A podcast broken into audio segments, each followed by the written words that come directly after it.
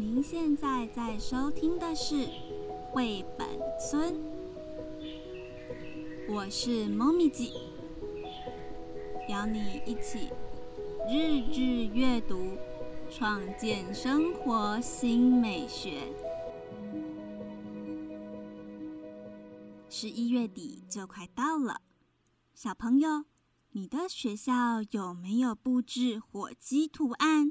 或是装饰上橘色、黄色，属于秋季漂亮色彩的叶子呢？你知道这些布置跟什么节庆有关吗？哦，猫咪姐听到了，有小朋友说对了哟，就是感恩节，所以。今天，猫咪吉要来分享感恩节的由来以及与这节庆有关的绘本。小朋友，你准备好了吗？我们要开始听故事喽！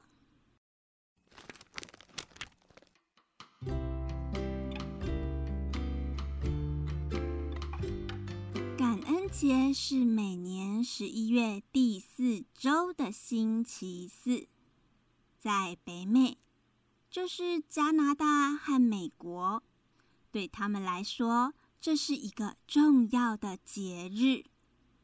但感恩节到底是怎么来的呢？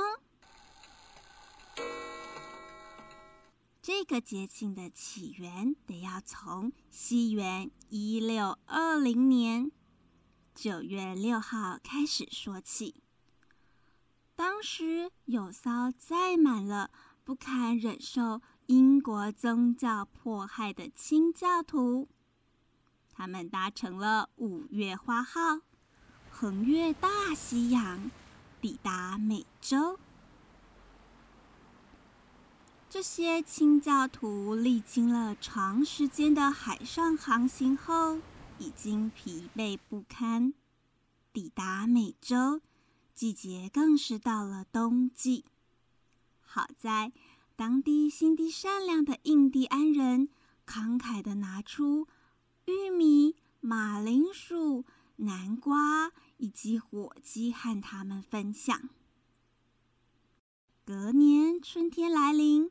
印第安人就教导这群清教徒如何种植玉米、南瓜以及饲养火鸡。因此，清教徒与印第安人建立了亲密的友谊，并在秋季玉米丰收时举行盛大的感恩会。从此之后。这样的习俗就被流传下来。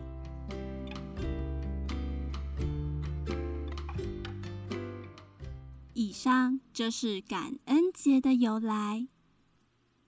听到这儿，小朋友，你有没有曾经帮过新转来班上的同学呢？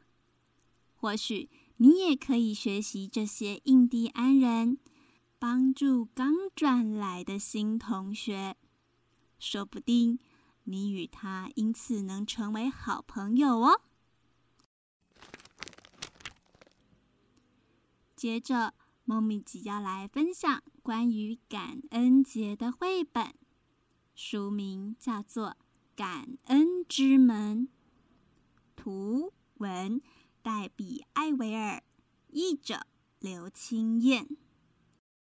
感恩节到了。艾德和安娜独自在家准备晚餐，不过晚餐的主角火鸡烤焦了。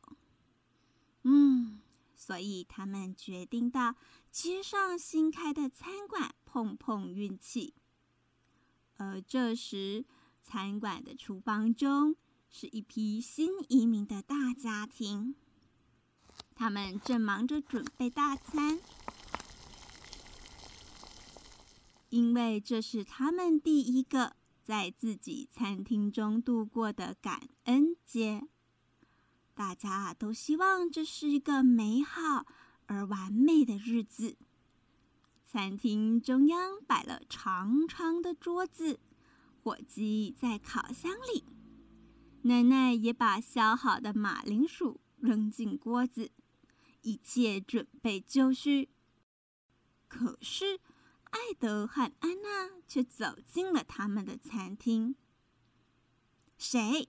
到底是谁忘了把门关上？这下子感恩节的大餐毁了。孩子们想把他们吓走，可是奶奶可不这么想。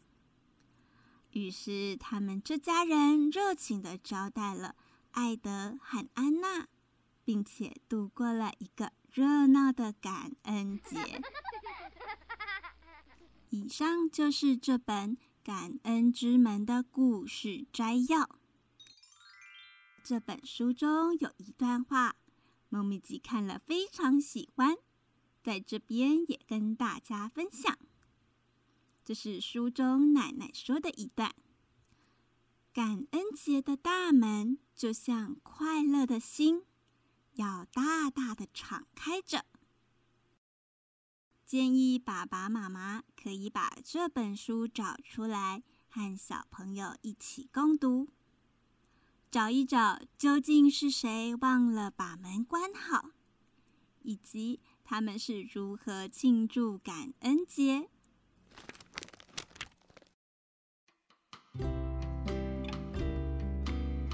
猫咪只要加码分享一本英文翻翻书，书名是《The First Thanksgiving》。这本翻翻书，它把感恩节的由来透过简单的句子、可爱的插画来呈现，是一本很适合刚学习英文阅读的孩子透过它认识感恩节的由来哟。我也会将这本书中的几幕分享在绘本村脸书社团以及 Instagram 中。那在节目的尾声，我们也来聊聊感恩节的经典菜色吧。在刚才的节目当中，我们都有提到它哦。感恩节的经典主菜就是一只肥美的烤火鸡。这道菜啊，不仅要家中烤箱够大，还得要花上半天的时间才能烤得完美，是一道很费功夫以及心力的菜色。另外一道呢，是非常经典的甜点——南瓜派。南瓜派呀，是美国南部地区从深秋到初冬都会享用的传统家庭点心。是道非常应景的饭后甜点，而且在感恩节期间，没有南瓜派的感恩节是不完整的哦。以上就是今天分享的感恩节，希望小朋友你听得开心。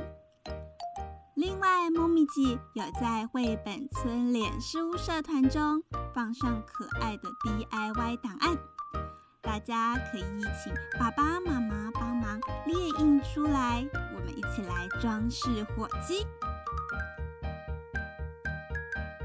我是猫咪鸡，下回再一起快乐共读听故事。